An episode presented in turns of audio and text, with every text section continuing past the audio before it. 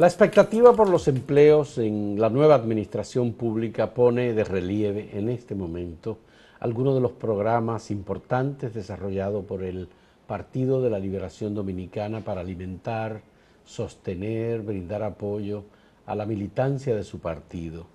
Programas como los que todo el mundo manejó en el pasado y, se sabe porque en un momento en el Ministerio de Energía y Minas se dijo más o menos cuánto era el monto que estaba destinado al pago de nominillas de militantes y cuadros y dirigentes del Partido de la Liberación Dominicana. ¿Qué va a ocurrir con esos programas en la nueva administración del Partido Revolucionario Moderno?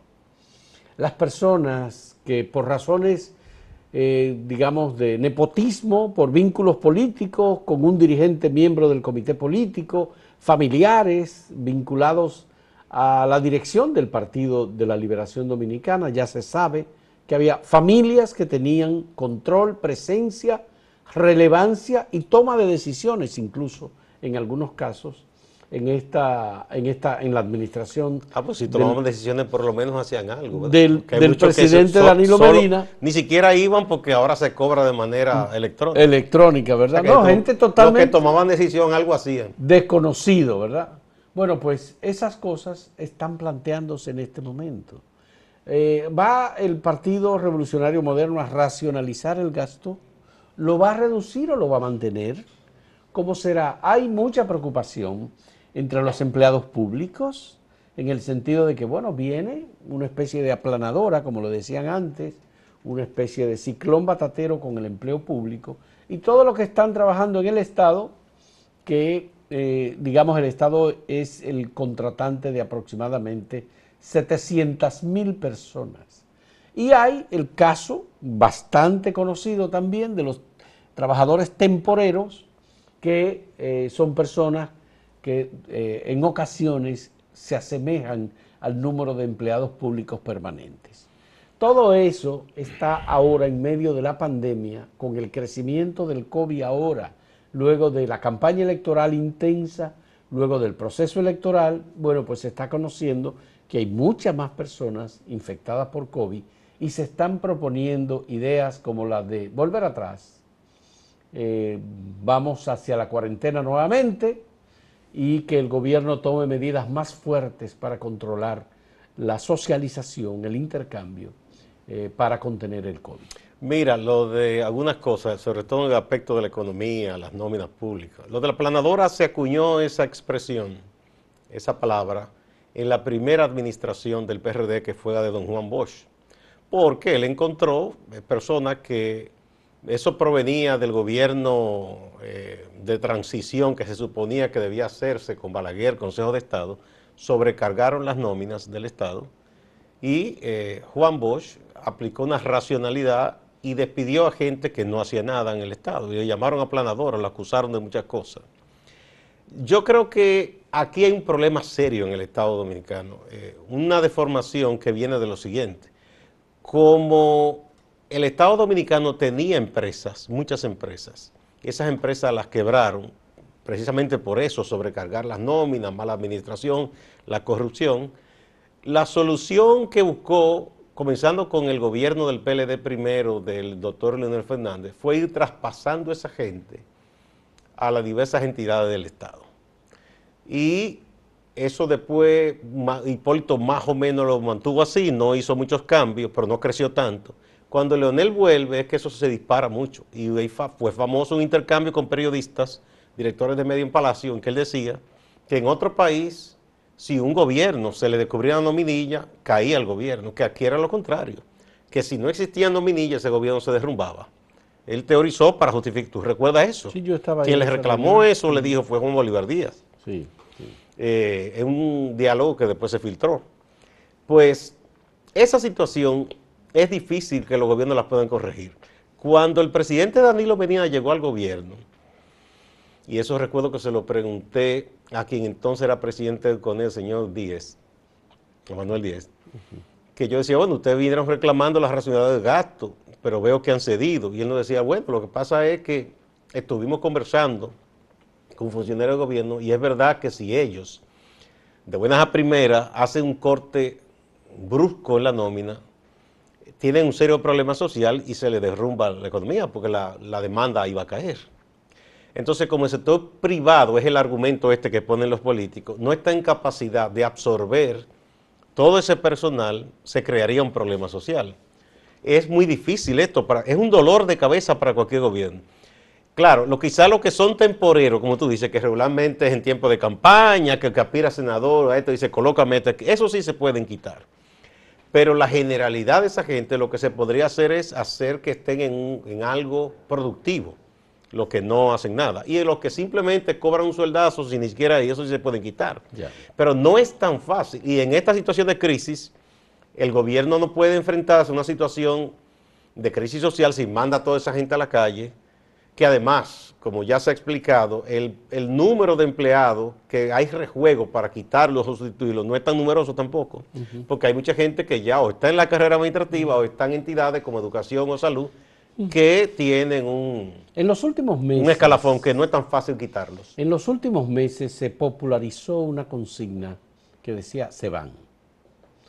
Uno no sabe si esa consigna se refería a la dirección del Partido de la Liberación Dominicana y a los ministros, o si se refería al conjunto de los PLDistas que estaban en la administración. No, obviamente que eso es a la cúpula, porque un PLDista común y corriente que apenas se gana un salario con un trabajo, es igual que un PRMista, que un reformista, que uno de izquierda, una persona, un ciudadano que, que gana un salario trabajando en el Ya. Estado. Ese no hace la diferencia. La otra cosa es que una de las eh, inferencias que se hacía era, bueno, la gente del PRM vienen del PRD y el PRD desde el, desde el 2004 está chupando aire, es decir, tienen necesidad de estar en el No, aparato del el Estado. PRD está en el Estado y, está yendo muy bien. Por eso, pero, pero, No, eso, eso- pero esa era, estoy diciendo, ellos quisieron vender eso. quisieron vender eso. Que fue un pero- error, porque yo creo que perdieron votos con eso, porque los PRDistas no se sentían bien con que le dijeran eso. Entonces señalan que los PRMistas vienen con la ambición de no haber tenido empleos desde el 2004 hasta eh, el 2020. Bueno, Son 16 años. Ellos están imaginando un Eh, partido tan numeroso que todo el mundo es vago y no es verdad. Hay No, muchísima no gente así. que tiene su empleo privado y que ni siquiera le interesa ir al Estado.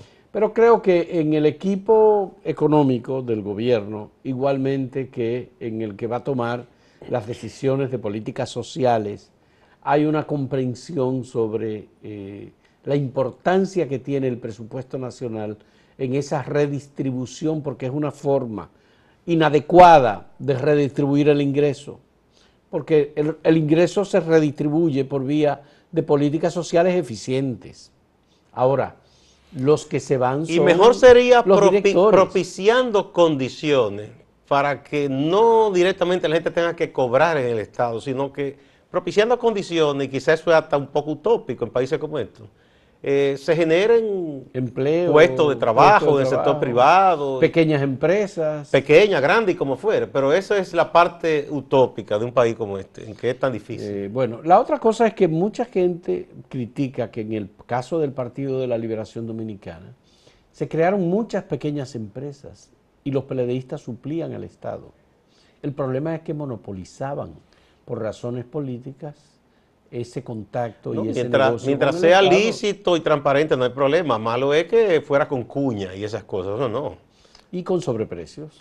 Sí, todo es- eso, es- eso es falta de transparencia, eso es estafa al Estado, al, al- Ya. al contribuyente. Es un tema de preocupación, por supuesto, y todo el mundo está esperando a ver qué le pasa, qué dice, qué hace, eh, cuáles son las primeras acciones del gobierno del presidente Luis Abinader. Sí, tendrán que hilar fino porque estamos en medio de una crisis y aún aquellos programas más politiqueros no pueden de un pronto a otro borrarlos porque pues, ocurriría un problema social. Así es. Hacemos una pausa.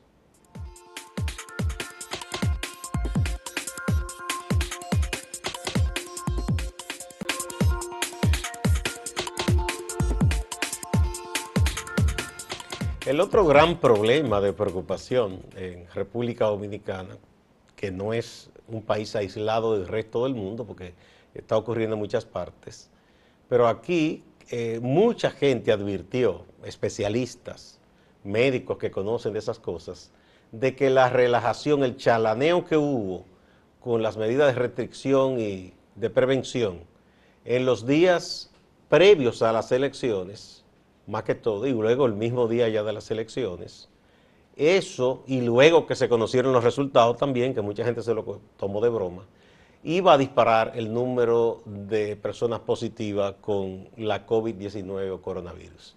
Y ahí están. Ahora hay voces de alarma. En el Gran Santo Domingo, por ejemplo, tuvimos las estadísticas, es una cosa escandalosa. Y Santiago, sí, los grandes conglomerados donde hay las mayores poblaciones.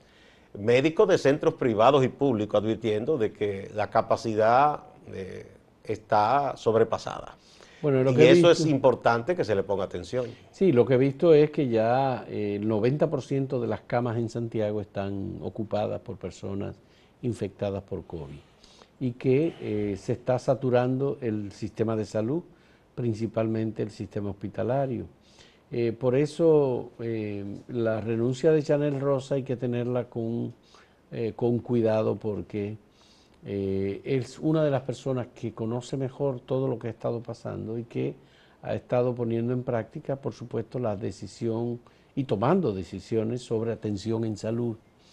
Y em, el país eh, podría eh, caer en una situación mucho más grave de la que se encuentra en este momento. Mira, que se diga, Fausto, que el Gran Santo Domingo y Santiago están en esa situación, debe alarmar. ¿Y el Distrito Nacional? Sí, Gran Santo Domingo compone el distrito y la provincia, porque son los dos, las dos demarcaciones, los dos territorios en donde están los hospitales más grandes, tanto públicos como privados. En Santiago, además del Cabral Ibáez, que ha sido intervenido muchísimos años, está Unión Médica, está Clínica Coromina, está el HON, que son hospitales modernos, y con una gran capacidad, y mira lo que está ocurriendo, y aquí ni se diga, la ciudad sanitaria, ciudad de la salud, plaza de la salud, más todos los demás hospitales, y miren lo que está ocurriendo. Eh, bueno, hay por supuesto algunas señales que son preocupantes. He visto eh, algunas declaraciones de Alejandro Báez, por ejemplo, que es asesor médico y asesor en desastres de la presidencia de la República.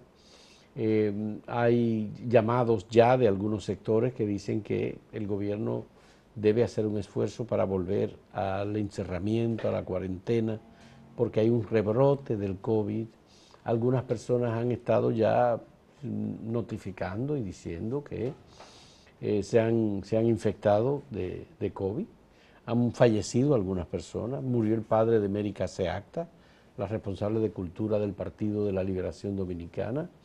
Eh, resultó afectado por COVID positivo un asistente del presidente Danilo Medina, que fue candidato a senador por el PLD en Higüey. Eh, Monseñor Jesús Castro Marte, eh, recién designado por el Papa obispo de la diócesis La Altagracia en Higüey, acaba de notificar en la mañana de hoy que dio positivo de COVID. Monseñor está interno, está en su casa. Él dice que está en protección, que está en atención en salud, eh, eh, obviamente las invitaciones se cruzaron para el 18 de julio a las 10 de la mañana la instalación de Monseñor Jesús Castro Marte como obispo de la diócesis Tal vez tenga que posponerse o, hacerse, virtual. No se va a poder realizar o se hace virtual. Mira, ahora mismo hay un reclamo de estudiantes y profesores de la UAS, que es la universidad más poblada, porque dicen que luego de concluir eh, todo el, periodo virtual ahora, quieren que los exámenes sean presenciales. Y los estudiantes están preocupados y profesores también dicen que esto es un problema, porque hay universidades que han hecho exámenes de tesis, por ejemplo, exámenes finales, lo han hecho virtual, incluso maestrías que jóvenes dominicanos toman con universidades norteamericanas o europeas se han hecho virtuales las cosas. Bueno, Anate presentó, tu hija Ajá, su, tesis, su tesis. Todo el jurado en la discusión eh, filosófica, exactamente. Eh, de, hecho, se transmitió incluso por Facebook. Y se transmitió, muy bien. Pero bueno, el caso es que esos estudiantes están preocupados. Y yo creo que es para tomar en cuenta la preocupación. Porque estamos hablando de una universidad que tiene cientos de miles de estudiantes. pero aquí, Gustavo, eh, el tema es que las autoridades salientes conjuntamente con las que van a ser autoridades entrantes en el sector salud. Ayer Luis Abinader designó una comisión para el área de salud, para trabajar el proceso. Tienen que coordinar muy bien las acciones que deberán eh, tomar, por es casi como un pase de antorcha. Tienen que seguir, proseguir por el aquí se requiere mucha más colaboración que en cualquier otro sector en este momento. El país está cruzando por una situación de pandemia, de riesgo muy, muy alto para las personas, porque en algunos casos, por la condición previa de salud de los infectados por COVID, el fallecimiento eh, se produce rápidamente. El caso de, de San Francisco de Macorís, eh, eh, Cucho, ¿cómo se llama? Fernández. Que, Cucho Rojas. Rojas, Rojas Fernández, que acaba de fallecer en San Francisco de Macorís, ¿verdad? Tenía 84 años, pero fundador de la Federación de Estudiantes Dominicanos. Sí. Abogado, una persona muy... Sí, don Cucho es un hombre que tuvo... Muy querido. Falleció. Mucha historia. Sí. Entonces... Y gente más joven también. Eh, ahora hay que decir, eh, aquí están los nombres de las personas designadas eh, por Luis Abinader como responsable, que son los doctores Plutarco Arias, Mario Lama, Víctor Atala, Edi Perestén, eh, José Miguel Estefan, Daniel Rivera, ¿No está Santiago Natalia García e Ibelicia Costa. Son las personas designadas, Santiago Jacín no está ahí, en ese grupo, designadas como responsables de dar seguimiento a la Comisión de Salud eh, por parte del nuevo gabinete del, Mira, eh, del PRM. En países como Italia, España, que se tomaron muy en serio la reapertura, eh, ahora están poniendo nuevas restricciones. Por ejemplo, República Dominicana, Brasil, yo no recuerdo si el propio Estados Unidos y México, que tenían ya la autorización para volar a esos territorios, ahora de nuevo han dicho no, no pueden. Han dicho no. Eh, porque ellos están preocupados por el rebrote que han tenido. Así es. República Dominicana, eh, eh, ya Italia acaba de decir que no, que no acepta vuelos desde República Dominicana. Aquí teóricamente el turismo se reabrió el primero de julio. Sí, pero Estados Unidos igualmente tiene restricciones a sus ciudadanos y la Unión Europea en general. Pero aquí están viniendo ya personas. Sí, están eh, viniendo. Parece que son amantes del peligro, no sé, o de la aventura. Pues.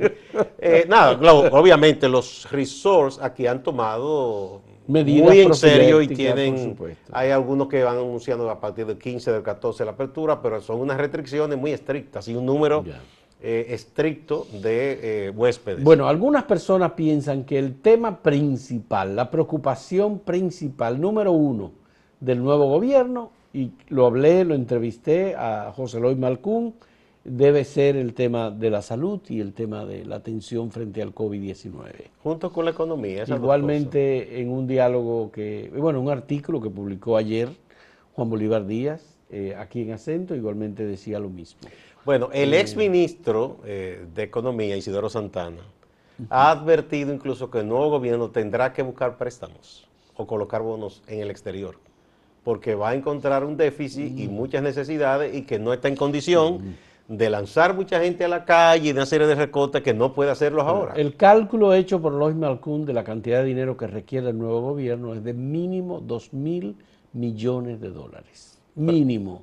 ¿2 mil? Para comenzar. Pero es poco, dos mil millones son 100 mil. En lo que queda de año, Gustavo. Ah, bueno, lo que queda. Claro, por supuesto. Porque el doctor Fernández había dicho, el doctor Fernández, que estábamos hablando de 150 mil o 160 mil de un déficit. Vamos a ver cómo vienen las cosas. Porque... Hacemos una pausa.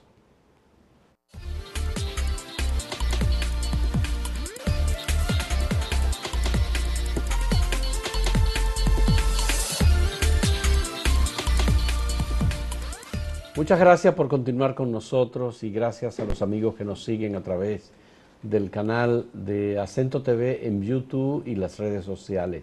Gracias igualmente por sus comentarios y acompañamiento. Nuestro compañero en Santiago, Máximo Laureano, tiene información importante sobre lo que está ocurriendo y ha ocurrido en las últimas horas en la región del Cibao. Adelante, Máximo. Buenos días. ¿Qué tal? Gracias. Ustedes hablaban de la situación del coronavirus en Santiago y hay que agregar que han surgido informaciones de que los hospitales incluso pudieran optar por aplicar un método de prioridad. Es decir, dar prioridad a aquellos pacientes que tienen más posibilidad de recuperarse. Pudiera estarse aplicando ese método en lo adelante por la situación que tienen los hospitales. Daniel Rivera ha hablado de que han tenido que restablecer una organización en la Unión Médica para poder seguir atendiendo a los pacientes de otras enfermedades y abrir más espacios para los que están enfermos del COVID-19.